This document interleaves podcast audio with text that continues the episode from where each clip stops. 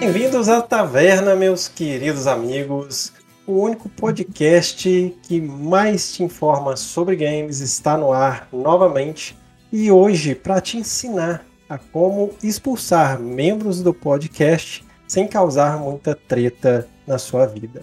Pois é, gente, a gente teve uma expulsão no podcast. A Luna foi demitida, Peri está com raiva de mim, o Seeker nem olha na minha cara, mas a gente resolveu mesmo assim abrir esse podcast de hoje para ver o que, que vai acontecer. Eu acho que hoje o podcast vai ser o Casos de Família e Lele Cabeção vai ser aí a, mulher lá do Casos de Família, que eu esqueci o nome, a intermediadora de todo o problema aqui. Peri, o que, que você tem a dizer de toda essa demissão, de toda a treta que rolou no WhatsApp? Cristina Rocha, cara, que é o nome da mulher do Casos de. De Casos de Família Pô, tô feliz, o Peri tá conversando comigo. Fala galera, beleza? Só que eu quero mandar você tomar naquele lugar, cara, porque a vida é assim, cara. Mas aí, galera, tudo na paz? Salve, salve, eu tô na paz, encontrei Jesus. Tô de e você, meu querido Seeker, boa noite. Como é que você tá lidando com todo esse problema? A gente vai explicar, gente. Vocês fiquem no podcast, a gente vai explicar o que, que aconteceu o que, que rolou com aquele tapa na cara, e aí a gente resolve isso aqui hoje nesse podcast. Fala comigo, Seeker. Salve Colosso, salve pessoal, como é que vocês estão? Por aqui tá tudo bem. É, seguimos firme e forte. Grande cabeça, vulgo Lelesim Racing, que nunca vai ser Lelesim Racing, é cabeçudo, macaco e outros apelidos afins. Cabeça de dinossauro, cabeça é. de nós todos, é, Alguma coisa do tipo. Você veio preparado, cabeça, para mediar toda a briga que teve com a Luna e a gente resolver essa treta hoje nesse podcast? Fala galera, preparadíssimo, poxa. ah, eu sou homem de mil nomes, né? Então, cada hora alguém vai me chamar de um apelido diferente, tá, gente? Mas é, Lelê Race é o, o canal. O resto aí é balela. Mas vim preparado sim, tá? Já tô com a minha toga, né? De, pra intermediar aqui. Mas vamos lá. E para você que esperou até agora, eu vou explicar rapidamente o que, que aconteceu com a aluna. Graças a Deus não foi nada, era só uma brincadeira para a gente poder iniciar esse podcast com o pé direito. Hoje ela não pôde participar. Cabeção é o nosso membro substituto oficial, que quem sabe vai substituir vários membros ao longo aí do, do ano e ele tá doido para tomar o lugar de alguém. Mas vamos ver como é que vai ser essa briga aí ao longo do ano. Mentira. Bom, pessoal, que é isso, cabeça? Fala sério. Não, não precisa se esconder, não. Aqui no podcast você pode ser você mesmo. Beleza. Tá? Não precisa ter medo, não. Galera, e hoje a gente vai falar nesse oitavo episódio desse podcast sobre jogos antigos. Por que, que jogos antigos ainda fazem tanto sucesso, até mesmo com as novas gerações que não jogaram na época de ouro dos jogos, né, década de 80, 90 mesmo assim, essa geração tem muitos fãs e a gente vai debater um pouco sobre esse assunto hoje para tentar entender o que, que acontece no mundo dos jogos, porque eu, Peri, por exemplo, né, a gente é da, da, da velha guarda, cabeçudo também só tem cara de menino, mas é mais velho que a Serra da Onça, e a gente gosta de jogos antigos, e a gente vai tentar entender o que, que acontece que faz tanto sucesso assim Espero que vocês gostem. Lembrando que esse podcast está disponível tanto no YouTube para vocês verem a nossa cara, tirando o Peri, que ele é uma coruja de verdade, tá? Não é um ser humano. E também no seu Spotify, no seu Deezer, Google Podcasts, nos melhores agregadores. Eu já falei, agregador que não tem a taverna pode sair fora, que é um agregador ruim. Então procure a gente, dá aquele apoio Obrigado a todos que dão suporte a gente ao longo desses oito episódios que a gente tem de exibição da taverna. Então, para começar, né, pessoal, a nossa velha, a nossa velha tradição, a gente vai falar agora um pouco sobre os jogos que nós estamos jogando e eu já vou puxar a, hoje a bola para o nosso convidado, cabeça Lele Sim Racing que, que você está jogando, Lele? O que, que você indica? Lembrando que hoje a gente vai falar de jogos antigos, gente. Então vai vir indicação de peso aí. Fala comigo, Lele. Era. Poxa, é... quando você chamou, né, para fazer essa substituição, né, da, da Luna e falou o, o tema, né, do podcast, achei muito legal. é, principalmente porque eu tenho né, um jogo recente que eu, que eu joguei que era um jogo da década de 90, né? Então, assim, e na época que eu joguei, eu joguei como é, uma pessoa que só assistia, né? Então, quem jogava era o Colosso e quem assistia era eu. Então, assim, é, é o Full Throttle, é, só que eu joguei o remaster desse jogo. Então, ele é de 1995, para quem não conhece. É, provavelmente o Colosso vai estar tá colocando aí a gameplay né, no, no YouTube. E tá para quem né, não tá no, no YouTube, só dá uma pesquisada aí, que assim, é um jogo bem, bem bacana. Até mesmo o Colosso tem esse jogo na, no canal dele. É, parece que ele foi até o final do. Né, num, num sprint só. E é, assim, é muito legal. Então, assim, é um jogo que na época que a gente começou a jogar ele, é, ele é feito pela LucasArts. Então, assim, para quem conhece, sabe que os caras mandam muito, né? Então, assim, é uma obra-prima. Então você é, tem uma gameplay ali em torno de umas 3, 4 horas, se você não for um cara que já jogou, né? Se você já jogou, você vai rapidinho, você, você termina. Mas é, o remaster dele é muito, muito, muito bom.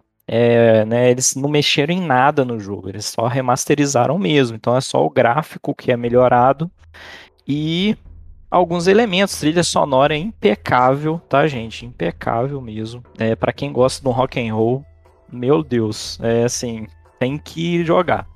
É muito bom o, a trilha sonora. O enredo é muito legal, parece um filme. Então, assim, pra época, aquilo ali, assim, é, me deixava assim maravilhado, vou te falar a verdade, porque assim é, é um estilo de jogo que te prende.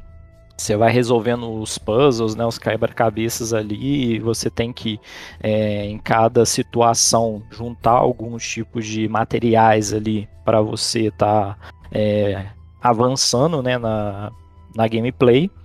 E a história é o seguinte, só pra galera né, ter uma ideia, é, você joga com Ben, que é um motoqueiro, ele é líder de uma gangue, e de repente um, um velho, né, um ricaço lá também que é, já foi né, de uma gangue de motoqueiros também, já foi motoqueiro, ele depara né, com o Ben e ali começa a desenrolar uma história. Só que assim, o, o cenário do game, ele é um futuro apocalíptico, então assim, parece muito para quem já viu o filme Mad Max, então assim, é, a ideia ali muito deserto, né, esse, né, é, muita rocha, né, então assim, lembra muito o filme, mais um bônus também pro game, que eu acho muito legal o Mad Max, então assim, acho um filme da hora demais também.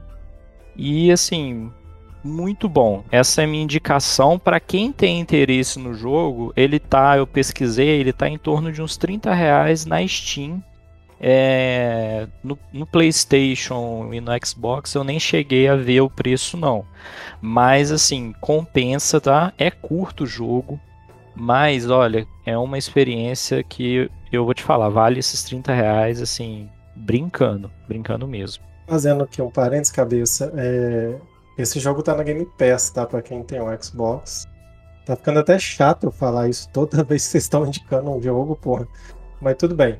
É... Cara, só lembrando uma coisa, vocês têm que pensar o seguinte: esse jogo da década de 90, gente. Eu não sabia, cabeça, que era de 95. Pra vocês terem noção, eu tinha 11 anos de idade.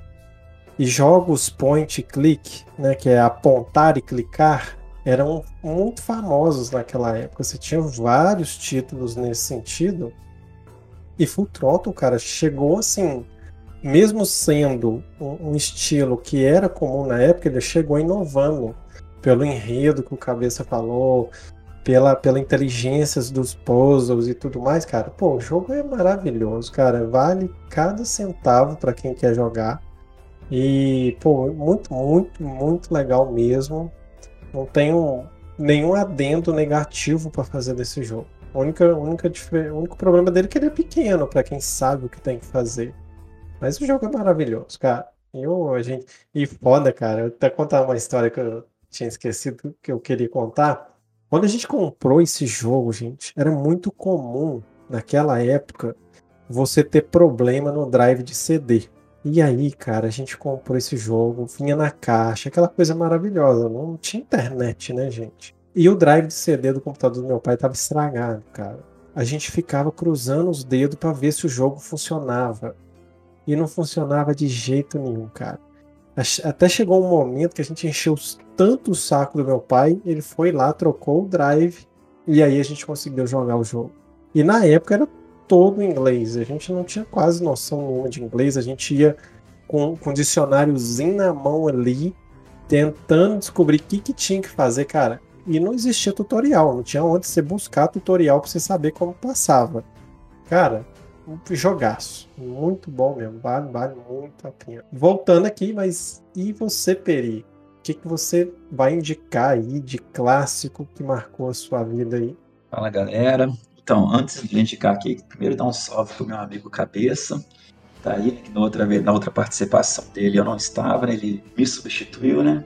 E também já dá um recado pra aluna que ela pode ficar tranquila que o lugar é dela, que a gente não vai substituí-la pelo cabeçudo, não. Exatamente, é verdade, exatamente. Ou não, né? Vai ela tem o lugar dela aqui garantido. Exatamente. Né? No, nos nossos corações, né?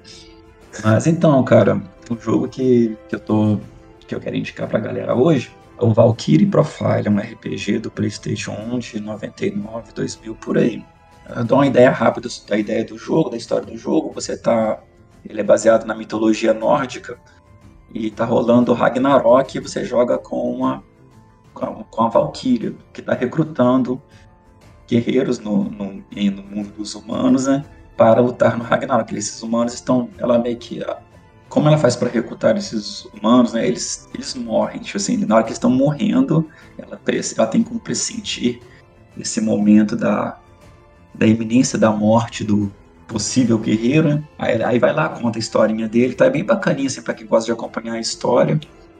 Só que esses guerreiros ainda não estão preparados para lutar lá no Ragnarok. Então você tem as dungeons no nosso mundo aqui, que aí você vai ganhando níveis com esses guerreiros quando e de tempo em tempo o pessoal, Odin, te fala, ó, manda guerreiro pra gente aqui.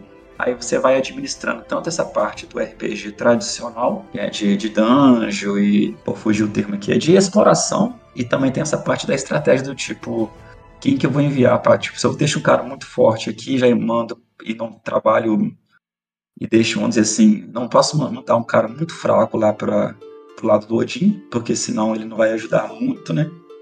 vai perder, vamos dizer assim, a guerra vai ficar enfraquecendo.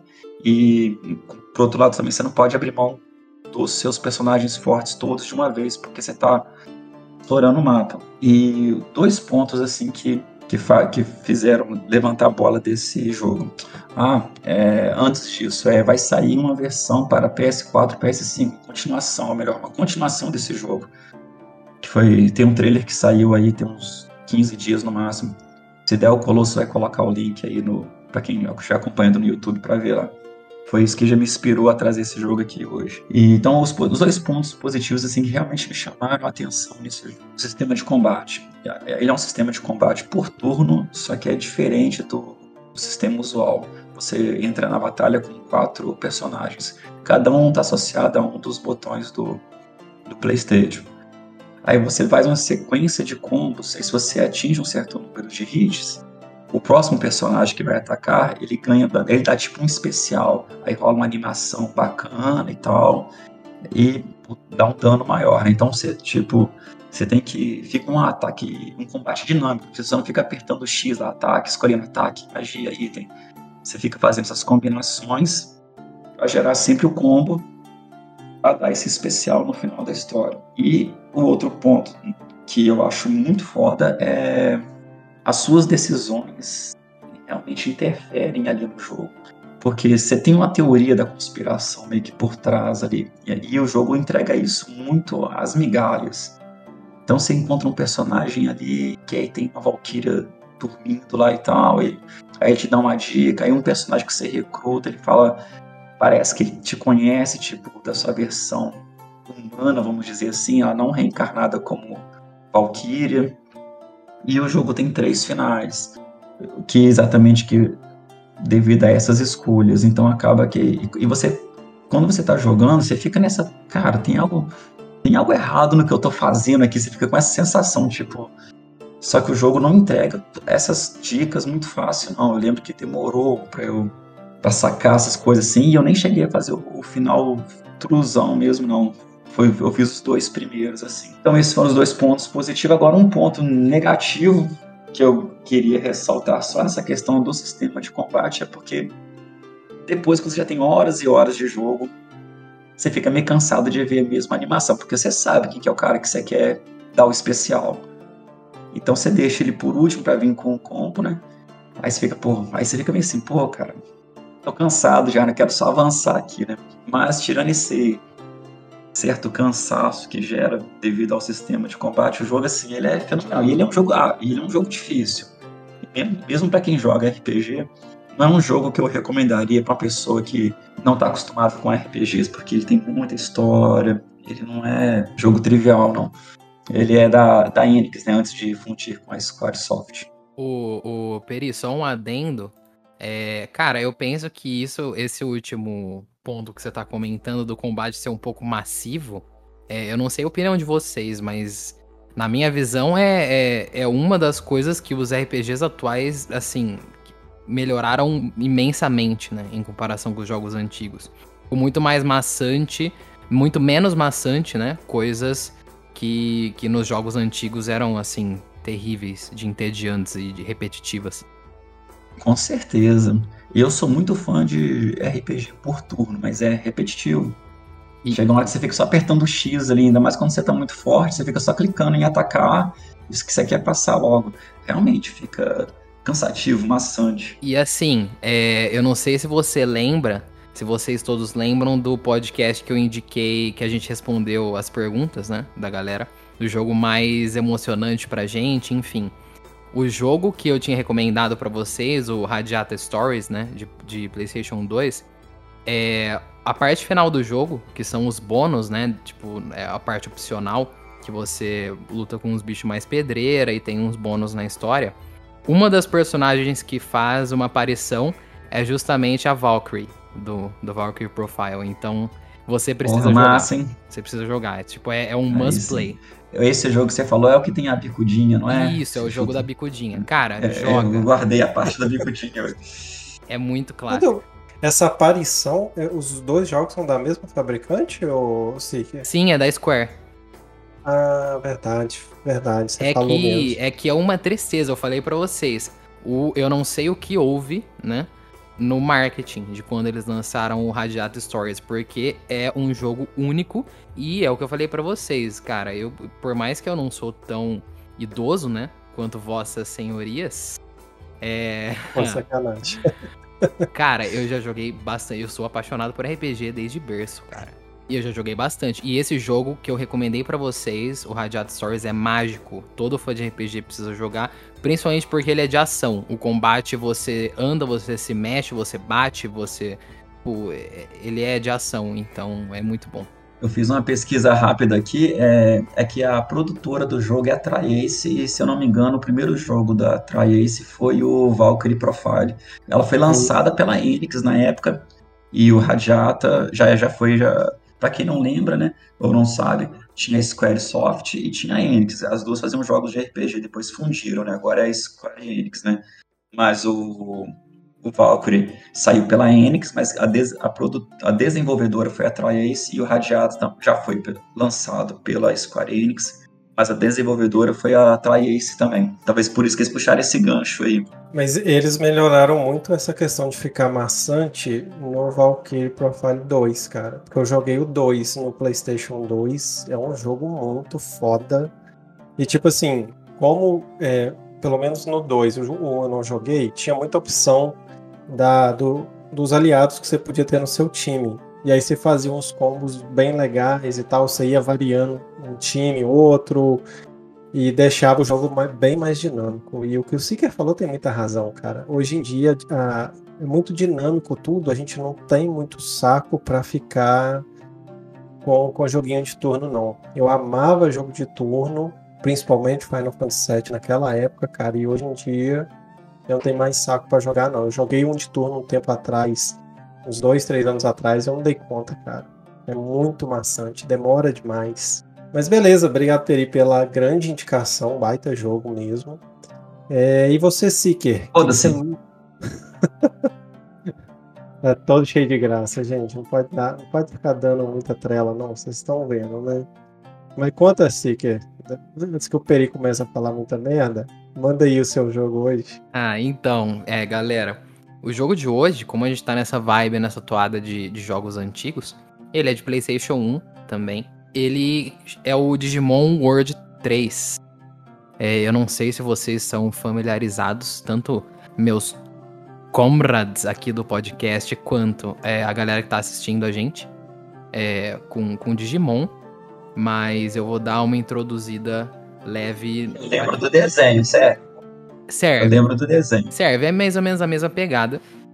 E vale a pena também, é válido eu explicar para vocês, tipo assim, a principal diferença, porque não tem como. Quando a gente fala de Digimon, a gente lembra de Pokémon também. Pokémon tem um pouco mais de glamour e mais história, eu penso, mas Digimon não pode ser descartado, sabe? É uma história também legal.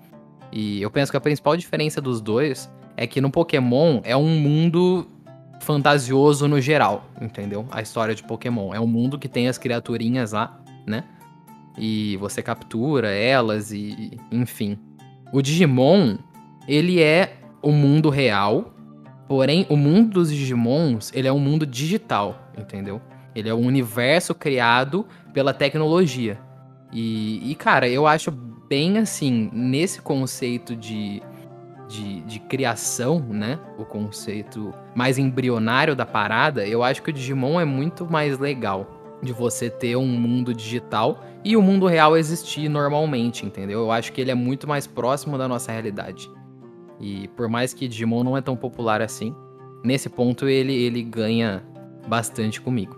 Agora, falando a respeito do Digimon World 3, cara, ele é um RPG diferente, mas como eu tinha comentado juntamente com, com a indicação do Peri, cara, existem sim alguns pontos Principalmente no combate, idêntico ao que eu comentei, que realmente é um pouco maçante, principalmente é, pela velocidade das ações, né? Ele é um RPG de turno, combate é por turno, mas você pode explorar todo, todo o cenário.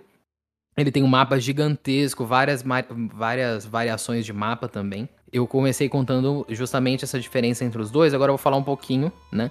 Uma geralzona do jogo. Você escolhe o nome do seu personagem, a aparência não é customizável, mas o nome padrão, né, é Júnior. E é um nome que a história gosta de, de usar como o padrão ali para contar a lore do jogo. Você é, é um pivete, né? Você não tem muito detalhe. É, é, o jogo não, não, não abrange muito, né? A tua idade, mas aparentemente é um pivete. E o gráfico também não ajuda muito, né? PlayStation 1 é, esse é um ponto importante também. É, o gráfico não é lindo. Eles focaram mais em, em fazer algo diferente, assim. E um mundo bem gigante para você explorar. Então, assim, você entra com seus amigos no, no mundo dos Digimons, né? Um mundo digital. E você escolhe três Digimons iniciais, né? O pacote, de certa forma, já é pronto. Você tem que escolher entre cinco opções que tem combinações diferentes. Mas no fundo você tem que escolher um trio. E aí você começa a tua aventura mais ou menos com aquela ideia de tipo, vou ser campeão, entendeu? Vou, vou me tornar o campeão. É bem clichê. Mas o jogo começa a mudar bastante, entendeu? Porque começa começa a acontecer alguns crimes, né? Ali no mundo digital. E é uma pegada que justamente, tipo, isso foi o motivo de eu indicar o jogo. Porque, na minha visão, quebrou bastante o padrão, sabe? Porque assim, quando a gente compara com, com Pokémon, cara, é. Ah, equipe Rocket, eles vão roubar os bichos. Beleza. Tem alguns pontos pesados do Pokémon, mas eu achei que principalmente esse Digimon, ele tocou em temas mais pesados, sabe? E eu gostei bastante disso. No começo é simplesmente hacking e corrupção e, e, e crime de, de tráfico e, e, depois isso fica pior, entendeu? a, a ameaça ela corre para um âmbito mais mundial, assim, né? Em que a humanidade fica em risco e você tem que resolver a parada. E, então, basicamente esse é o enredo. E quanto como o jogo se desenvolve, cara, você, como já é padrão, né, dos jogos do Digimon, você tem uma linha evolutiva, né, uma árvore evolutiva gigantesca que você pode ir estudando o teu personagem e evoluindo ele para um tipo ou para outro. Tem diversas combinações que você pode fazer. Isso é sempre muito da hora, pelo menos eu gosto muito. Tem uns minigames no jogo também. Um joguinho de carta que até que é legalzinho, sabe? Não é um Gwent de The Witcher 3, mas dá pro gasto.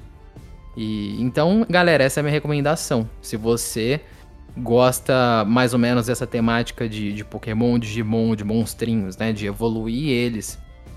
E se você tiver paciência, né? Porque vale a pena até, entendeu? Só que realmente ele é um jogo antigo que tem alguns defeitos, sim, de, de jogos dessa época, entendeu? Justamente o que a gente comentou, de um combate um pouquinho mais travado, demorado. É, a história enrola um pouco para desenvolver.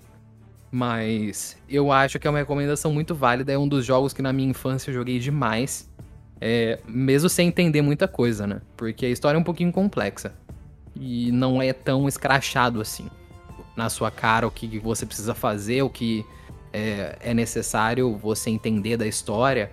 Então, essa é a minha indicação. Acho que para alguma galera aí, um pessoal aí vai curtir. Pivete foi muito foda, cara.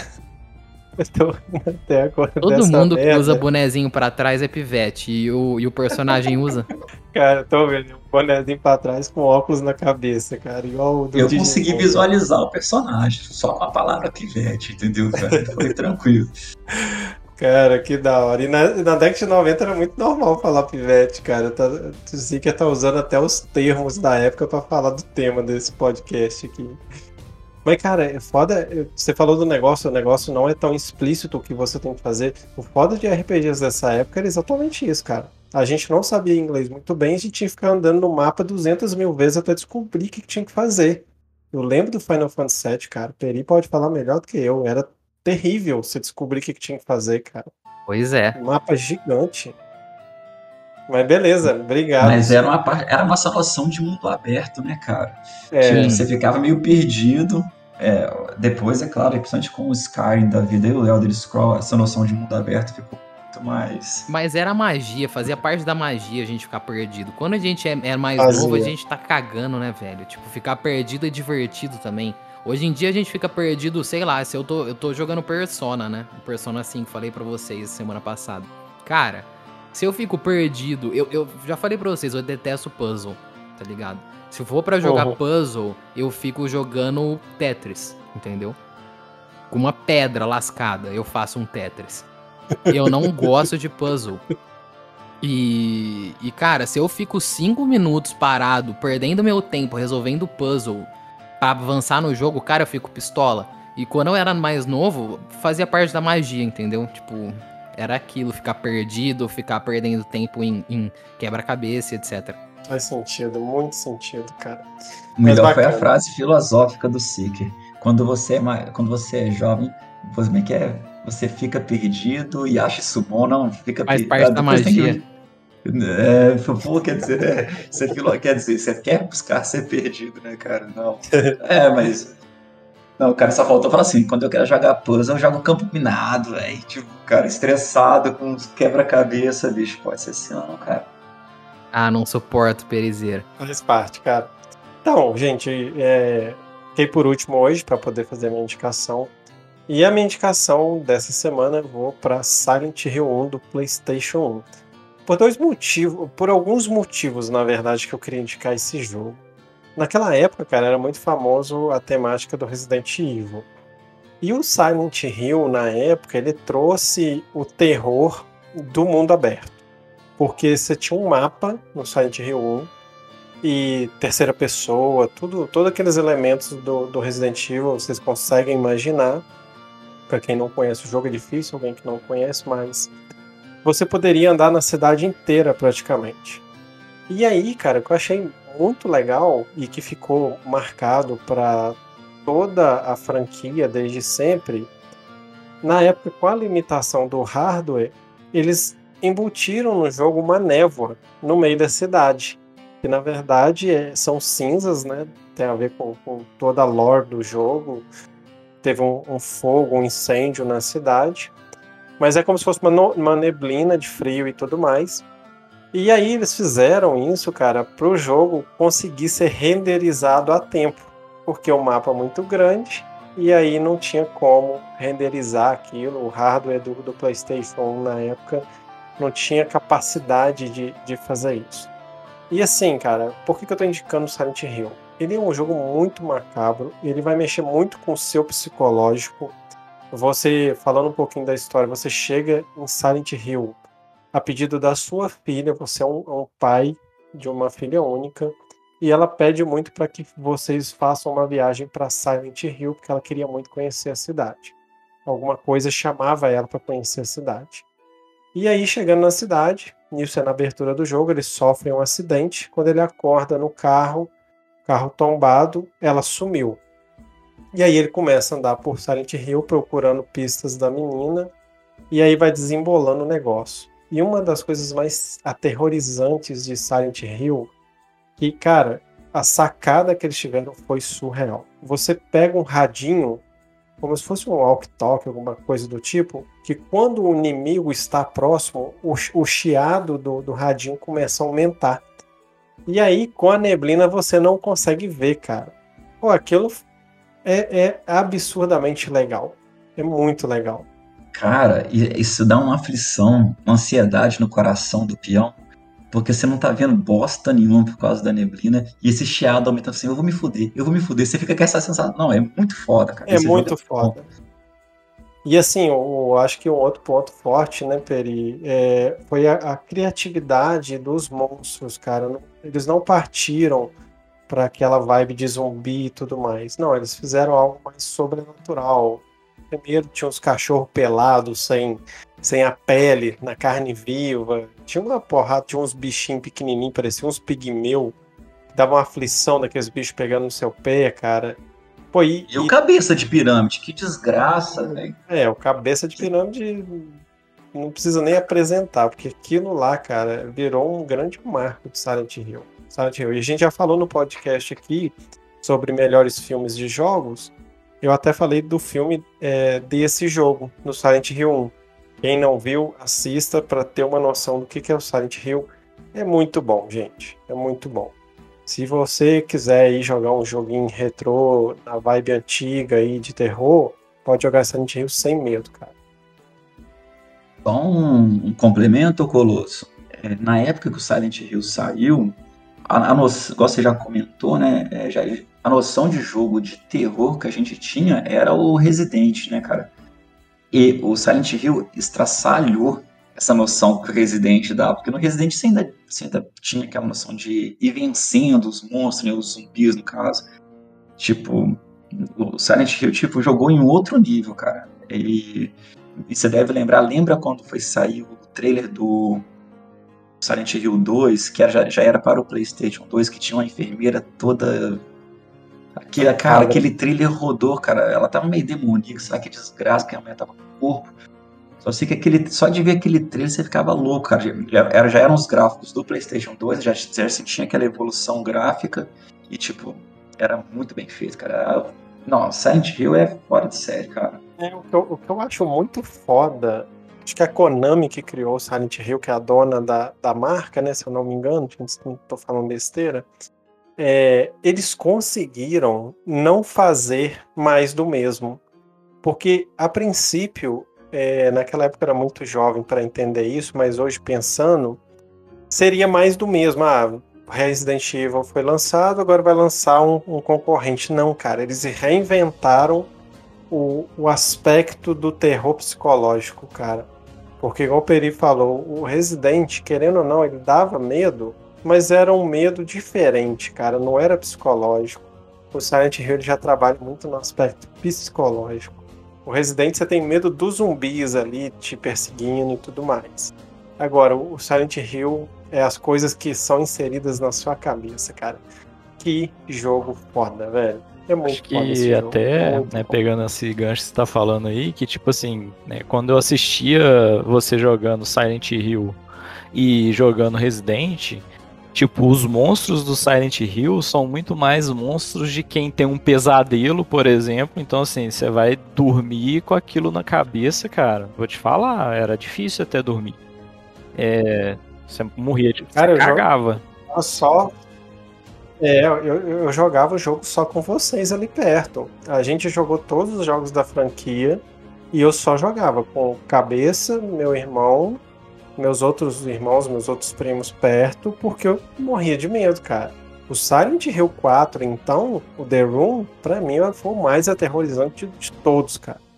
A ponto de eu não conseguir zerar dessa, depois de velho. Eu joguei em live e parei de jogar. Exatamente. Caralho. É, o, o Resident, ele não, pelo menos comigo, eu não sentia medo em si. Você fica tenso, porque você, tipo, pode ser atacado a qualquer instante, assim, tem essa questão do. Mas é mais uma tensão.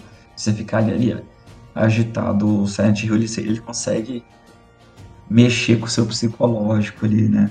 Não é, é. assim, essa, assim, de maneira alguma estamos criticando a saga do Resident aqui não, galera. É só uma questão de, tipo, essa pegada do terror o Silent Hill jogou em outro nível, num nível que o Resident não jogou e nem tentou jogar também, né? Exato. Você falou muito bem, cara. Era, era outro estilo de jogo.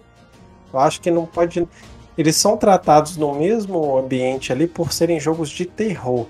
Mas quando você destrincha ali toda o jogo, são, são áreas completamente diferentes. Completamente diferentes. Mas é, é isso aí.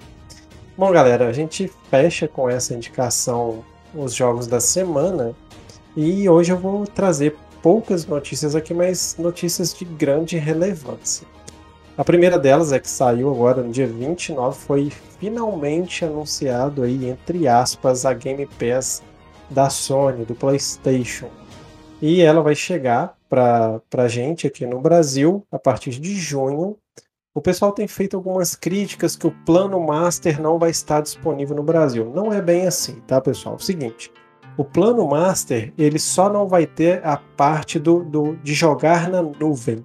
Com esse lançamento vão chegar a partir de três planos para você escolher. Tem um plano básico, eu não vou falar o é, que, que cada um vai trazer, tá? Tem um plano básico, que é praticamente o plano que, é pago, que todo mundo paga hoje tem um plano intermediário que vem alguns jogos, como se fosse da Game Pass do, do Xbox, e tem um plano o melhorzão, o top das galáxias. Só que no Brasil, esse plano top ele não vai estar disponível, mas aí eles criaram uma versão alternativa para o plano top no Brasil. O que, que é? A única coisa que eu entendi pela minha leitura inicial é que não vai ter como jogar na nuvem. Só isso, ok? todos os jogos que você vai ter disponíveis, se eu não me engano, dá mais de 700 jogos diferentes, você vai ter nesse plano top. E anualmente são 390 reais. Se você for pagar mensal, eu acho que é em torno de 59 reais, alguma coisa, se você for pagar mensal. Então a, a vantagem é você pagar logo anual e boa.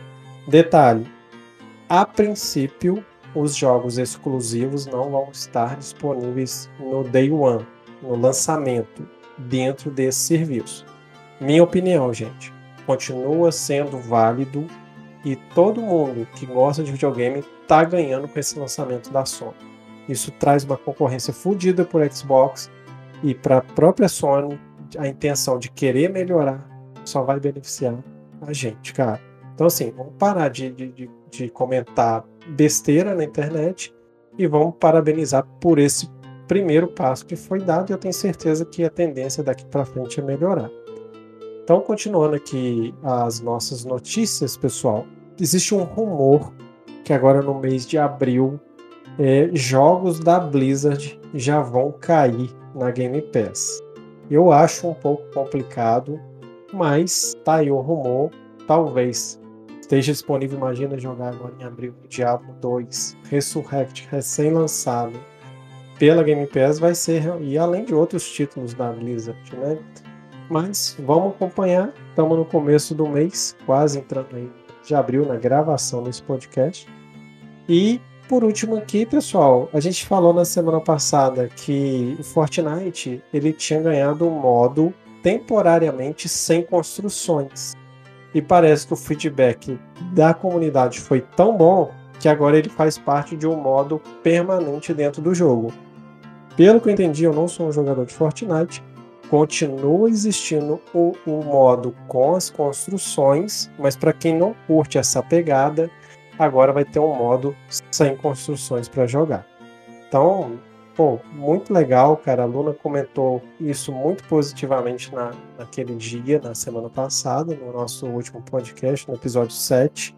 E tá aí, realmente gostei da, da, do trabalho do pessoal em trazer um modo diferente e vai atrair muitos fãs para o jogo, com certeza, para quem não gostava do modo de construção. Então a gente fecha hoje com essas principais notícias e agora a gente pode já entrar no nosso assunto, que são games antigos, por que, que fazem tanto sucesso até hoje em dia, até mesmo com novas gera gerações de jogadores existe aí uma comunidade de gente mais antiga, de gente nova que curte ainda esse tipo de jogo. Eu queria introduzir o assunto falando de um aspecto que eu li hoje no site e que eu achei bem legal, cara. Os jogos antigos, sabe por que, que eles atraem, pelo menos o meu gosto? Eu gosto de jogos antigos, hoje eu não me dedico, porque eu gosto dos jogos novos, mas se for para jogar jogo antigo, eu gosto de jogar. Mas o jogo antigo, cara, ele tem uma crocância. A crocância, o que, que é isso, cara? Sabe aquele serrilhadinho do, do da, das privações de hardware que existia na época? Aquilo me atrai, cara.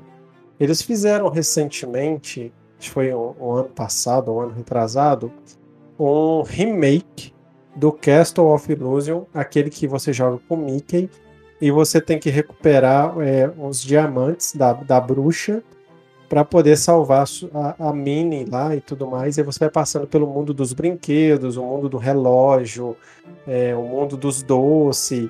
Cara, Esse jogo é muito foda, bicho. Você lembra dele, né, Peri? Ele saiu na época ele saiu para Master System e para Mega Drive. As duas versões são incríveis, cara são ótimas. Quem, quem quer experimentar um jogo antigo legal, pode jogar que eu tenho certeza que vocês vão gostar. E cara, a versão nova saiu toda linda, bonitinha e tudo mais. Cara, que coisa mais sem graça. E eu não vi graça nenhuma. Então, assim, é, eu queria iniciar o nosso assunto falando nesse aspecto da crocância, daqui, daquilo de não ser bem feito, mas não deixa o jogo feio é, é, eu acho legal do mesmo jeito. Eu queria saber a opinião de vocês, cara. É, eu vou puxar aqui a bola pro Peri. Peri, o que, que, você acha, cara? O que, que atrai todo mundo até hoje para jogar jogo antigo? A gente, né? Eu quero muito também ouvir o, o Seeker, que ele é um pouco mais novo, mas ele levantou essa bola, porque não vou falar do meu caso, né? Eu, eu, a parte nostálgica da coisa mexe comigo. Eu tenho, eu sou um cara que tem uma veia nostálgica e então eu gosto de jogar jogo antigo, não é igual que nem você falou, eu não me dedico a eles, mas pô, eu comentei semana passada, eu tava jogando Final Fantasy 1, que é de 87, e tava me divertindo, mesmo sendo sistema de combate por turno ali, você fica toda hora, tem hora que você fica só apertando o X mesmo pra atacar, enche um pouco o saco, né? Uma, uma hora, mas é um jogo que eu tô me divertindo e tal. E, mas é uma coisa que a gente viu esses jogos surgirem e eles eram pra gente assim, né? Então, sei lá, faz parte da nossa história, né? Então tem essa pegada, mas e uma coisa que aí é uma coisa que eu acho que algum tem uma geração de jogos que perdeu foi quando teve a evolução gráfica, cara. Muitos jogos perderam jogabilidade. Eu aí eu jogo essa bola para vocês aí, mas teve uma época, principalmente do Play 1 pro Play 2, parecia que os jogos estavam investindo só em gráfico. A jogabilidade, o desafio tava caindo, isso me desanimou demais. Vai, Você falou uma verdade muito grande. Vou pegar um baita de um exemplo aqui e se você, vocês podem observar, Mortal Kombat 1, 2 e 3 são grandes jogos da franquia Mortal Kombat 4 para frente, antes dessa nova leva que voltou a, voltou a ser bom, eles, eles ficaram jogos horríveis. Por quê? Quiseram focar no gráfico, igual o Peri falou. Deixaram, acharam que o sistema de luta sendo 3D deixaria o jogo mais legal, aquela coisa toda, e não tem nada a ver com isso, cara. Perde a jogabilidade. Os jogos atuais, até o Mortal Kombat 11, voltou a ser jogo 2D, né, jogado só em duas dimensões, mas voltou até a jogabilidade que tinha lá atrás. Cara, e, e tem tudo a ver com isso mesmo. Mega Man, esses mais novos, cara, perdeu a graça também. No... Pelo menos assim, eu, eu não tenho muita propriedade para falar porque eu não cheguei a jogar. Mas visualmente, tá? Para quem assiste um fã jogando, eu adoro ver a galera jogando os Mega Mans do Super Nintendo. Não gosto muito do Mega Man do, do, do NES, né? Do primeiro Nintendinho lá. Mas aí é um gosto pessoal. O jogo é bom mas pessoal mesmo meu. Mas você compara o, o Mega Man do NES, do SNES, né, do Super Nintendo, para esses novos, eu não vejo graça nenhuma, cara, em assistir uma gameplay. E, e assim, outro, outro aspecto que eu fico assim, encabulado, cara. Como que as lives de jogo antigo atrai público, cara? E você vê que não é só gente velha, cara. Tem gente de tudo quanto é idade, cara. Cabeça, fala pra gente, cara, qual que é a sua opinião? Por que, que o pessoal é tão viciado em jogo antigo? Cara, eu, eu assim, eu, eu não consegui chegar numa conclusão quando eu tava estudando o tema, mas eu acho que trocando ideia aqui com vocês, a gente vai ter uma boa ideia do que que acontece. Cara, olha só, é... eu acho que o capricho é uma coisa que por um tempo foi perdido. É, eu até comparo isso muito, né, com que é a indústria do entretenimento, né? Então, assim, é, a música também, eu acho que passou muito por isso, né? Pô, você não, hoje em dia, você pegar uma banda, né, com um álbum que tá no top, né, mundial, é muito difícil. Então, assim, hoje é muito voltado para lançar singles, né? Então, assim, virais. Então, acho que os jogos, eles passam por isso também. Então, assim, hoje a indústria está muito preocupada em trazer é, jogadores, né, é, lotar a base de usuários ali com jogos virais interessantes e acaba tirando um pouco daquela preocupação de fazer um baita jogo, uma baita experiência para até para o próprio desenvolvedor que eu acho que assim, na década de 80, 90, né, isso aí é o a indústria, né, fazia jogos pensando assim, poxa, como que eu vou fazer um jogo aqui do caramba? Né, gameplay, é, trilha sonora, é, experiência que você vai passar para o seu jogador. Então, assim, isso com certeza ficou para trás. Não tô falando que assim, poxa, eu não quero também é falar que não existe esse tipo de jogo. Tem com certeza. É igual tem bandas muito boas ainda, né, que, que lançam é, álbuns muito bons. Só que isso ficou meio que perdido. Então, é, o dinheiro, né, ele vem em primeiro lugar. Tanto é que hoje em dia é muito comum as empresas lançarem jogos beta. Então, assim, você vai comprar um jogo, você vai pagar 200, 300 reais num jogo que ele vem cheio de problemas. E, assim, isso é super natural. E eu não acho que isso é natural. Antigamente não tinha isso, cara. Você ficar lançando atualização de jogo não, não existia. Você pegou o jogo, você botou o CD ali, cara, tem que estar tá rodando fluido. Não tem patch para atualização, para corrigir bug, não. Então, assim, os caras tinham que ter um, é, uma, como é que fala? Um zelo muito grande.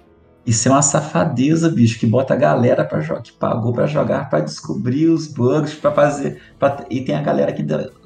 Beta testa. É, tipo assim, ó, em vez de ter uma equipe de teste, não Testa pra gente aí, você tá pagando. Exatamente. Isso, se você é, se arrepender, se fode, não tem, não tem dinheiro de volta. Então, assim, isso aí, cara, é, eu também é, joguei muitos anos, né, o Call of Duty, né? Que é uma. Até jogo até hoje, né? Então, assim, é, com Warzone, que é o Battle Royale deles, né? Então, assim, é muito. É um tapa na cara, velho, todo dia.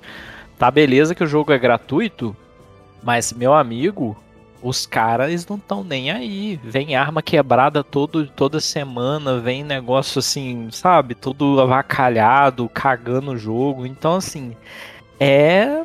É assim, é depressivo até. Então, eu acho que eu parto muito para esse ponto. E quando o, o Colosso fala que é, tem muita live de jogo antigo que ainda dá muito movimento, acredito por conta disso. É igual, um, poxa, um CD do Metallica, né, do Pink Floyd, poxa, isso aí é além do tempo, cara.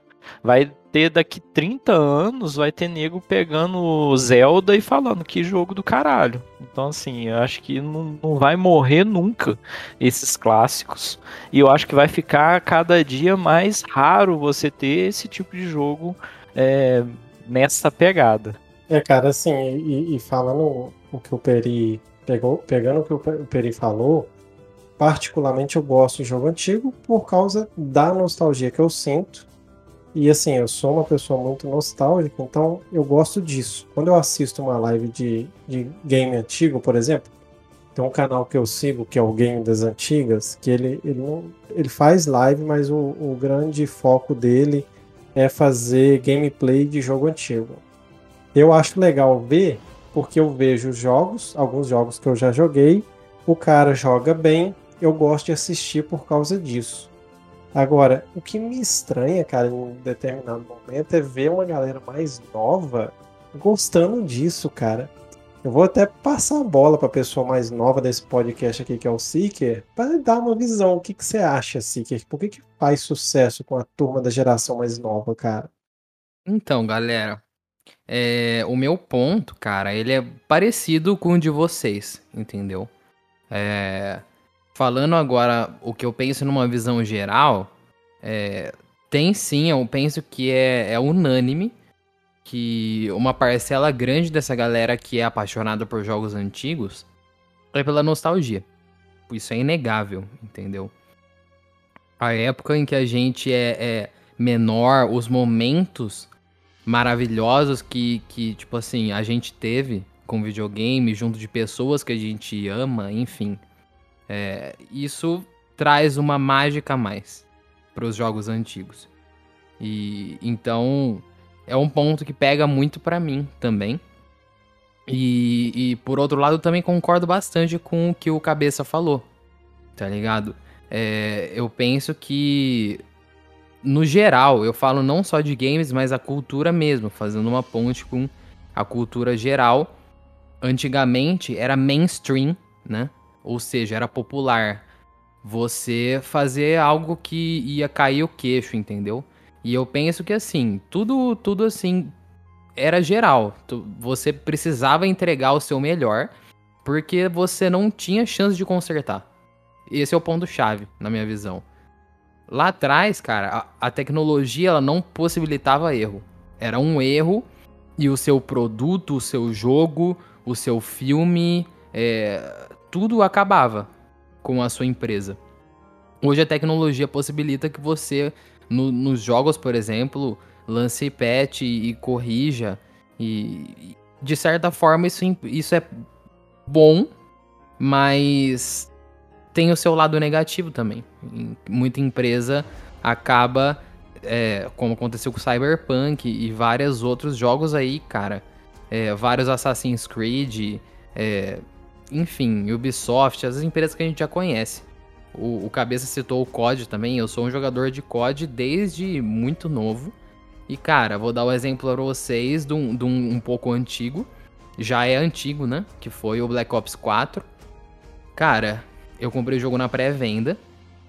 Fiquei bem hypado com o jogo. Joguei bastante, sim. Mas é desrespeitoso, entendeu? Foi desrespeitoso. Os caras lançaram um DLC que quebraram o jogo. E, cara, eles estão cagando. Essa é real. Eles tão, cagaram do começo até o fim do jogo. E isso é muito triste, entendeu? Então, os jogos antigos são, são mágicos por esse ponto da nostalgia. E que, na época, tinham sim pontos positivos por a gente não ter tanta tecnologia. Você, o fato de não, de erros não poderem acontecer em algumas partes, obrigava as empresas em, em dar o máximo, entendeu? Isso é um ponto bem relevante para a discussão. Vou levantar um ponto aqui que o Seeker puxou, que já puxou em outros episódios, é sobre a, a produtora do Elden Ring aí, né, a From Software, que é uma produtora nova faz jogos, obviamente, novos, os novos jogos têm uma mecânica nova, mas eles têm uma pegada de jogo antigo, no sentido de trazer um desafio, não tá tudo ali fácil, mastigado, e mas traz um jogo, te entrega, tenta entregar um jogo de qualidade, né? O SIG levantou essa bola. Então a gente tem que valorizar a empresa nesse sentido, porque senão é um monte de empresa só explorando a gente. Aí que é complicado, né? From Software é a última linha da resistência, galera. Se essa empresa aí pisar na bola, esquece, irmão. Não compra mais pré-venda porque eu não conheço outra. Sério no nível é. deles. É. Elden Ring, oh. sem hype, entendeu? Não teve hype nenhum. Entregaram um jogo totalmente novo para a esfera Souls-like, uma mecânica totalmente nova no quesito de mundo aberto. E o jogo saiu espetacular, entendeu? Entregaram o que prometeram é, sem adiamento, sem desrespeito ao consumidor. Tem alguns bugs? Tem. Todo jogo tem. Mas são bugs aceitáveis, entendeu? Diferente com o que foi com o Cyberpunk, que eu nem vou comentar. É, e outro lance também, só, é, só para complementar, o Elder Ring, tipo assim, ele é um jogo que sim foi muito hypado depois do lançamento, né? Fez assim, poxa, é, ficou na boca de todo mundo, top da Steam lá de vendas é, apesar do preço, né, ser bem salgado, mas assim, não é um jogo para todo mundo. Então assim, a empresa não é que ela assim fez um jogo pensando em todo o público. Então assim, para é, para quem tá até ouvindo, né, fala assim, poxa, eu quero o Elder Ring, quero o Elder Ring. Cara, dá uma olhada primeiro nos gameplay. Porque o Colosso mesmo acho que ainda tá jogando. Ele sabe que assim, não é um jogo simples, é um jogo desafiador. Mas, cara, se não é para você, não, não compra, não gasta 300 conto achando que vai ser um jogo assim, modinha. Porque você vai bater cabeça, é muito desafiador, você vai morrer N vezes, que a ideia do jogo é essa mesmo, né? Te punir ali até você pegar a manha e passar, né, do, do boss lá. Então, assim, é complicado, cara. E eu acho isso aí muito legal, porque você tá fazendo um produto que não é para todo mundo e você sabe disso, que não é para todo mundo. E muitas vezes a nota não é tão alta, né? Esses dias até eu tava acompanhando o pessoal, né, que é essas briguinha, né, de PlayStation e Xbox, meu Deus, bobeira, né? É, falando, ah, mas a nota dos, do, dos fãs não tá tão alta quanto a nota dos críticos. Porque os críticos, eles fazem crítica, gente. A nota dos fãs é o que, assim, poxa, às vezes eu comprei o jogo lá, gastei 300 conto. O jogo é difícil pra porra, não era pra mim aquele jogo. Eu vou meter nota ruim eu não sou crítico. Eu tô ali pela razão ali, pela emoção. Então, assim, na minha razão e na minha emoção. Então, assim, eu vou meter uma nota mais baixa. Exato. Nada, assim, não tem problema. Você tem todo direito. Mas o crítico, ele vai fazer uma crítica. Ele vai analisar os pontos do jogo, pontos fortes, né? Pontos fracos e vai fazer uma crítica. Então, assim, poxa, é é, essa é a minha opinião aí. Cara, e assim, pegando essa vibe do, do Souls-like, por que, que eu acho que os jogos antigos fazem muito sucesso com a turma mais nova? Agora eu formulei até uma certa teoria aqui. O, é, é, sempre foi recompensador, o cabeçudo sabe disso. Eu jogava Super Mario, na verdade o Mario Bros 3, no Nintendinho dele, e era recompensador eu vendo a galera inteira torcendo para mim para que eu passasse de determinado ponto e eu me esforçava muito para aquilo acontecer e cada dia me desafiava para aquilo se, se concretizar. Eu acho que a galera mais nova gosta de games antigos, cara, muito porque tem essa pegada que o Souls-like não deixou morrer. Aqui você não vai achar jogo fácil. Você tem que dominar Não precisa dominar 100%, até porque aí já é outro nível de competência. Mas você tem que entender o básico do meu jogo para você se dar bem nele. Por exemplo, tô jogando Elder Ring, cabeçudo acertou. É um vício danado, porque agora eu tô melhorando cada dia mais. Eu tô gravando a gameplay pro canal, e aí eu cheguei num chefe, o primeiro chefe da quest principal, que eu tinha morrido N vezes no meu outro personagem. Aí, cara, eu falei, pô, eu vou dar uma testada aqui para ver como é que tá a minha habilidade. Cara, não é que eu matei o bicho de primeira e eu nem gravei o negócio. eu vou ter que dar uma desculpa lá no canal para avisar o pessoal, pessoal, eu tive um certo problema aqui que eu sabia que eu tava com, com a técnica boa e eu matei o bicho sem estar tá gravando a parada. Mas você é burro pra caralho, hein? Parabéns. eu sou... Não, mano, não. Eu, eu, não vou discutir, Peri. Eu fui burro, cara. Eu fui burro por dois motivos. Primeiro, desconfiar da minha habilidade. E segundo, de não ter gravado, pelo menos para fazer um backup. Aí eu dei um acerto crítico no chefão, desossei ele no meio, cara. Só com a tilasquinha de vida. Puta merda, cara. Até falando. Cara, esse dia eu vi, eu vi um cara que ele fez uma live, ele ficou 8 horas pra passar de um, de um boss lá, cara. Foi assim. Foi doideira. Aí. Doideira. É, cara, se, e não adianta, se você não dominar e, e eu acho que essa recompensa de você ser bom, de você conhecer o jogo, o jogo antigo tem, cara. É, é gratificante, observa para vocês verem.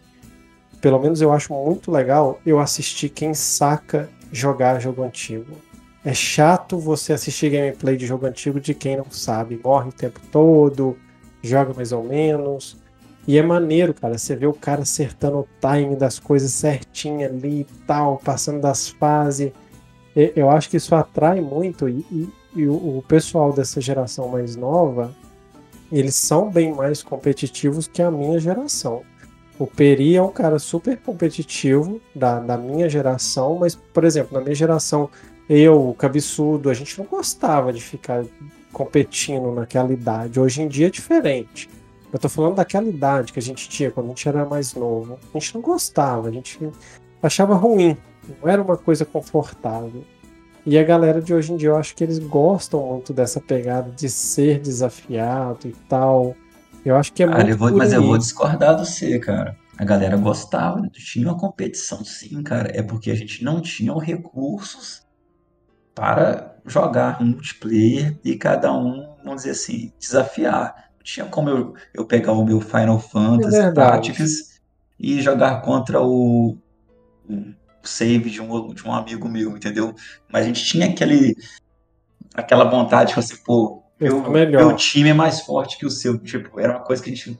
Eu pensava comigo, nossa, tinha que ter um, um modo multiplayer aqui no Final Fantasy Tactics tal. Mesmo o RPG era um jogo solo, né? Single player, mas a gente queria ter essa sensação de ver, mas os jogos que tinham jogo de luta, pensa, Street Fighter, né, né final dos anos 90 ali, início dos anos 2000, Street Fighter 0, The King of Fighters 96, 97, verdade, que é isso? Cara. Não, falou verdade, eu, aqui eu, eu divaguei meu argumento e realmente Não, é interessante até o Colosso que assim na época do fliperama né é, se tinha jogos que ficava ali o ranking, né? Na, quem eram os players que tinham mais pontuação. E aquilo ali era tipo assim, era o início do multiplayer ali local, né? Que você chegava lá, tava o nick do cara, né? Você é. tinha que bater ele ali, cara. Então, assim, era... era... o início do caos, cara. Você, porra, na época que eu morava, cabeça lembrou da parada muito foda aí, que na época eu morava, não morava em Rio Pão, morava em Muriaé, eu era viciado no The King of Fighters 96, cara. Aí eu tinha os rankings na pontuação, cara. Era meu orgulho chegar no fliperama e ver lá o meu nome no, no flipper, cara. De um molequinho lá que eu nem sei quem e tal tirou, cara, e eu não conseguia bater o, o score dele de jeito nenhum. Que desgraça, bicho. A ficha, todo 25 centavos. Com certeza arrumava, era filho do dono. Era, era pra ir no bar Bar Cochicho, entendeu? Bar Cochicho. Era o filho do, do dono do Cochicho, pode ter certeza. Não, pior que não era, não, cara. Ele falou que ele chegou a mostrar que era, era um molequinho lá e tal, tipo. Filho, cara, eu, eu paguei escola, esses grátis, esses moleques, tudo com ficha de 25 centavos naquela máquina, cara. Então, a competitividade tava lá mesmo, cara. Falou a verdade, Peri era muito competitivo. Agora, o, o, o nível máximo da competição no, no fliperama era você gastar uma ficha no X1 em jogo de luta, cara. Aí pau quebrava, filho.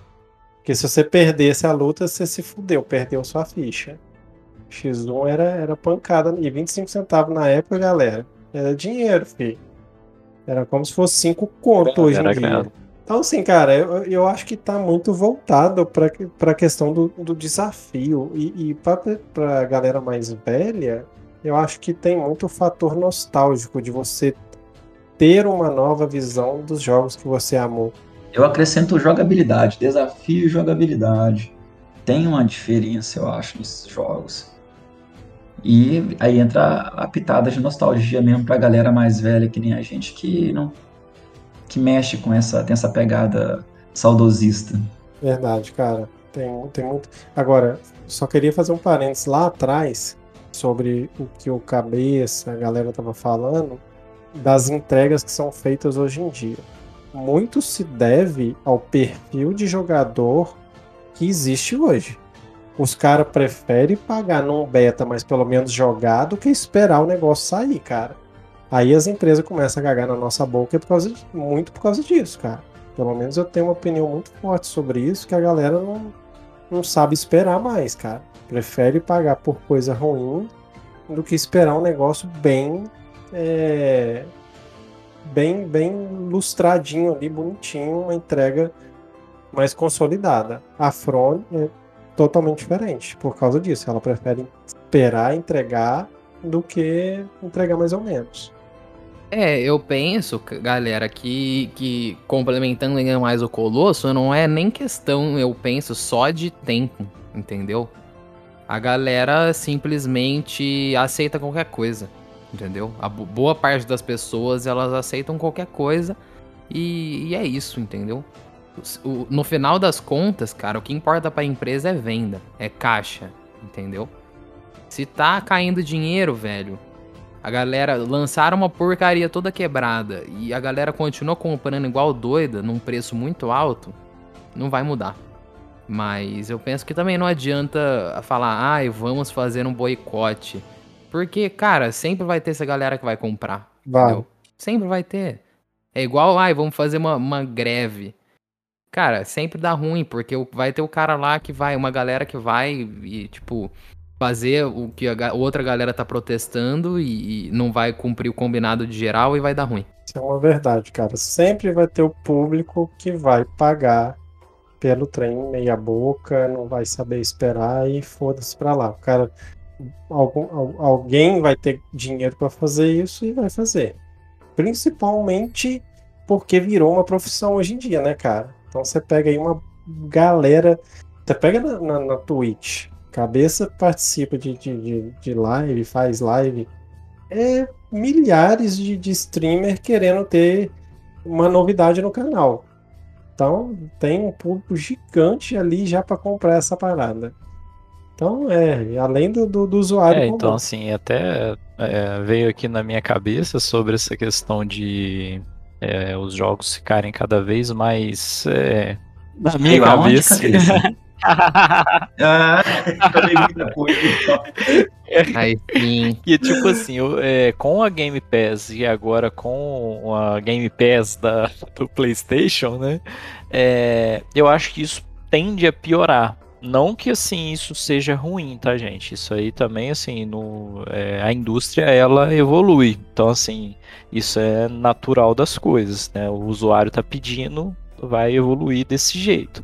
É, os jogos tendem a ficar mais voláteis ainda, porque assim é, vai começar a virar né, um Netflix. Então assim você vai lançar um jogo pelas metade, vai ver a base se teve uma aceitação ou não. Se teve uma aceitação, eu termino o jogo. Se não teve, eu não termino eu cancelo ali a produção com 10%. É o que acontece muito com muitas séries, né, na Netflix, né, na Disney.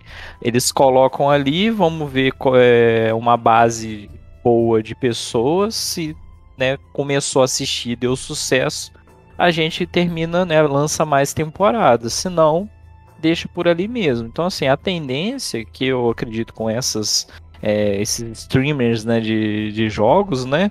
É, isso aconteça ainda mais. Então, assim, é, pode ser uma tendência daqui para frente. É, é uma realidade, cara. Totalmente diferente o padrão de consumo mesmo. E jogos por capítulo são um pouco hateados já, né? Quando sai o negócio, o nego já xinga demais da conta. É, exatamente, cara. E, e, realmente é estressante, né, Seeker? Porra, você vê seriado assim já é foda. Jogo assim é uma sacanagem sem fim. É inaceitável. É inaceitável, cara. Mas, bom, galera, a gente tá estourando o nosso tempo, mas antes da gente encerrar, eu vou contar aqui uma história das antigas para vocês, porque Colossinho sempre tem uma história bizonha sobre vícios e jogos. Então vamos à história de hoje. Bom, o ano era 2005. cara, só de lembrar dessa história já começa a rir, cara. E aí eu morava na República, cara. Eu tinha recém passado na faculdade, morava numa cidade completamente diferente da que eu tinha nascido e tudo mais. E aí, cara, a gente morava, eu acho que era nessa época, já eram 10 pessoas na casa. E uma dessas pessoas, cara, era o Helber tio Helber, que a gente chamava ele, que ele era um cara um pouco mais velho que a gente. E como a gente não tinha quantidade de estudantes suficiente para montar a República, o Helber a gente conheceu na pensão da Dona Maria Abelha, que era uma pensão que a gente morava antes de montar a República. E aí o Helber morava lá, a gente falou, pô, Helber, vamos lá morar com a gente, cara, e tal. Ele topou, que ele não gostava lá da pensão da Dona Maria, porque ela não deixava nem as luzes da casa acesa, ele resolveu morar com a gente. Mas aí, galera, o que acontece? O Hilber, velho, nitidamente ele, ele, ele tinha mais dinheiro porque ele tinha passado no concurso da Caixa Federal, ele era ban bancário, né? até hoje ele é bancário. E aí, cara, ele comprou naquela época, 2005, eu não sei a data de lançamento do Play 2, ele comprou um Play 2. Cara, o que que tio Helber fazia? Tio Helber jogava o videogame dele e quando ele ia trabalhar no banco, a gente ficava em casa. O Hilbers, espertão, ele pegava o, o, o videogame e guardava no guarda-roupa. e aí, cara, olha pra vocês verem, velho. Chegava o final de semana, ele ia para uma cidade próxima da onde morava, eu morava em João Levade. Um abraço pra galera de João Levade. Ele ia para Itabira, que é uma cidade muito perto de João Levade. A casa dos pais dele, família e tal ele pegava e guardava o PlayStation dentro do guarda-roupa, num lugar secreto que, por acaso, eu descobria onde era. E aí, o viciado aguenta, né, velho? O capetinha falava: vai lá, pega, vai ser legal, não vai acontecer nada. Pega lá, você vai jogar o final de semana todinho. Rapaz, o que, que aconteceu? Tihilba viajou numa sexta-feira. Quando esperei passar um tempo, vi que ele realmente tinha viajado. Fui no guarda-roupa, peguei o PlayStation e falei: galera, vamos jogar? Vamos. Mas a responsabilidade é sua, broa. Eles me chamavam de broa. Cara, beleza, peguei a porra do videogame. Jogamos sexta-feira toda, derretemos o PlayStation 2. Jogamos sábado o dia inteiro. Cara, quando foi sábado de noite, o videogame não ligava mais. Não ligava, não, não me pergunte por quê, não sei, eu acho que derreteu alguma coisa dentro do videogame, cara. Velho, eu falei, ou oh, não, na moral, vocês vão assumir essa parada junto comigo. Não, você se fudeu, você falou que ia assumir sozinho, agora você se foda pra lá. Os filha da puta, cara. Cara, e, e T-Helb ia chegar. Cara, eu, eu não sabia o que fazer quebrado, mais duro do que pau de tarado. Eu, cara, falei, bicho, eu vou ter que conversar com o Tim Helber e fudeu, velho. Simplesmente fudeu. O Tim Helber chegou na segunda-feira, foi direto pro trabalho. Quando chegou segunda-feira à noite, cara, eu falei, bom, Tim Helber, é o seguinte, cara. É tipo meio que esse videogame não tá ligando. eu peguei ele escondido. Ele, pô, que você não pediu? Eu falei, você não ia emprestar, maldito. Por que, que você deixa essa porra esfregando essa merda na cara da gente, não deixa a gente jogar? A culpa é sua. cara, esse trem deu uma treta, cara. Eu falei, eu não tenho dinheiro para pagar, não. Tem conserta lá, eu vou te pagar de 200 mil vezes, mas não tem dinheiro vivo para te pagar, não, cara. Cara, ele ficou muito puto, consertou a porra do videogame e morreu uma grana boa pra mim nessa, nessa brincadeira, cara. Porra, Por que, que ele não deixava vocês jogar, bicho? Cara, na boa, T-Helba escuta o nosso podcast, ele sabe disso. T-Helba, você era egoísta, velho. Você não, não ele era cuzão. Cusão. Cusão. Era cuzão, é. O Os cara que não, iria trabalhar e não deixa deixar um videogame com a galera. Pô. Não, é. Era 10 caboclo, até entendo. Mas, velho, era, só, tá era morando... só deixar bem claro, se estragar, vai todo mundo pagar. Quem mexer vai pagar aí. é. Cara, como um bom empreendedor, ele tinha que cobrar ali uma hora. Tipo assim, gente, olha, agora tem a Lan House do tio Helber aqui, cara. Vai querer é. uma hora? Eu vou colocar aqui pra vocês aqui. Custa 25 centavos, pô. O cara ia fazer uma grana rapidinho, ele pagava esse Playstation nele, pô. Vocês é também burro pra caralho, né, bicho? Pra quem ficar. Parece que nunca teve videogame na vida, né? Ficar jogando sexta e sábado o dia inteiro. Parece que qualquer menino não pode ver doce. Não, é... mano, não. Ô, pega, ô, pega todo. Os teus amigos também, sim. cara. Você você moscou demais. Porque se fosse. Cara, se fosse comigo, eu ia pegar o bagulho no, no esconderijo e ia falar assim: escuta aqui, seus putos. O lance é, ou todo mundo assume a culpa junto, ou eu vou guardar. É verdade. E os caras cara. iam falar sim, tá ligado? Era tipo, era uma pergunta que você já sabia a resposta. Todo Mas mundo, é, todo mundo jogou, pô. É. Não. Que eu, isso, eu, cara? Te passaram a perna, velho. Não, mano, eu, eu jogaram contra o viciado. O viciado tava doido para jogar e jogaram contra o viciado me fuderam. Peri, peri. Mas, tipo, peri, na, na moral. Seguinte, a gente conhece o Colosso da época do Diabo. O Colosso tá falando que todo mundo jogou, mas eu acredito que as pessoas devem ter jogado cada um oh. dois minutos cravado e ele, ele pegou a, a vez dele de 12 horas Agora você veio com um argumento é? muito forte. Vamos lá. Depois da história do ventilador, cara, eu não confio mais, tá ligado? Nesse colosso da. Cara, da, tá fresco época. na memória, né? Tá fresco na memória, gente. Ele deve ter jogado a maior parte do tempo. Os caras falaram, porra, eu vou assumir uma bronca do colosso que jogou essa merda até derreter. Até derreter. Ele não colocou nenhum ventilador lá perto do vidro. E eu tô com a galera da República agora. Não quero nem saber, não. A galera da República fez certo. Esse moleque doente, dormindo, abraçando com a porra do videogame ligado. A galera jogou um pouquinho, foi tomar uma cerveja, trocar uma ideia, não, e pro outro lado.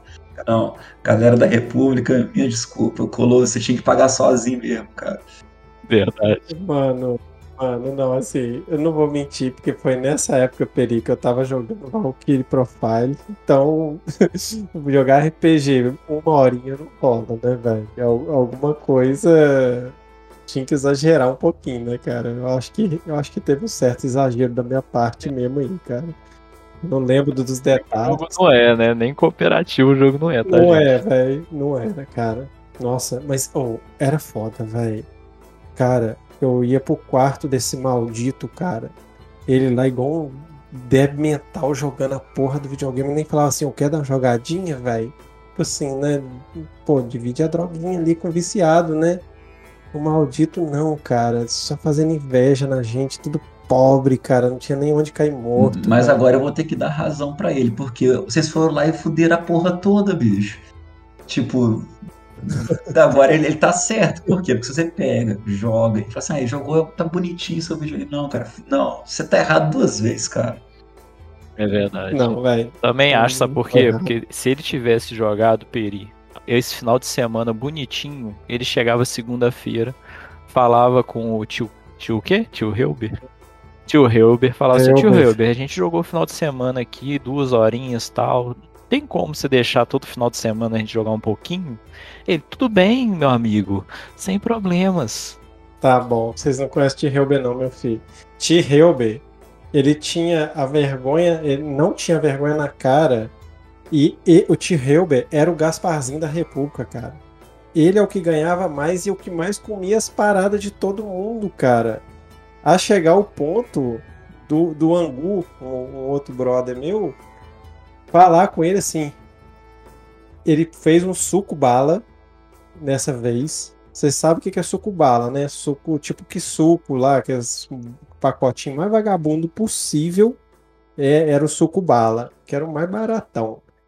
Aí o Angu, cara, e fez o suco bala, deixou lá geladinho na geladeira e escondeu no quarto. O tio achou que a gente tava na faculdade e o Angu só matando aula. Aí, beleza, o tio Helga foi lá, balançou o suquinho, pôs no copo, bebeu, nem lavou o copo, deixou o copo, a, a prova do crime na pia. Aí o Angu saiu de dentro do quarto, esperou o tio Helga ir para o quarto dele. Nossa! Peguei o desgraçado! Ah, que foi, Angu? Não, eu peguei quem rouba as coisas aqui em casa, cara. Eu coloquei laxante no suco e o desgraçado veio e bebeu. E tia Helga ficou doido, cara. Hum, você não pode fazer isso não, Gu. Que isso, cara? O cara vai passar mal que nem água, desgraçado. Você não pode fazer isso com as pessoas, não, cara. Lá pra você ver, cara. Então pra vocês terem, vocês terem noção de quem que era o T-Helga. Você acha que ele ia emprestar um videogame no moral? Não ia, mano. O rodela do cara foi castigado pelo laxante. o cara pagou com juros e correções monetárias. Mano, tem muita história, mas deixa para os próximos episódios que a gente vai contar mais histórias das antigas para vocês. Pessoal, agradeço imensamente aqui, Seeker, Peri, Cabeça, que chegou de última hora para participar. Muito obrigado, Cabeça por, por disponibilizar um pouquinho do, do, seu tempo aí para estar tá junto com Você a gente. Está, é, é um prazer sempre estar aqui. É, mandar um abraço para a Luna, né, mais uma vez, que ela não pôde estar aí no, junto no episódio. É, foi uma baita responsabilidade, né? Substituir ela. Mas muito obrigado aí, tá, galera? Galera, vale. Grande abraço, cabeça. Tamo junto. Aquele abraço. Tamo um grande abraço, querido, pessoal. Sempre um prazer. Tchau, pessoal. Até a próxima semana que vem. Estamos juntos aí episódio do nosso podcast. Beijão. Tchau, gente.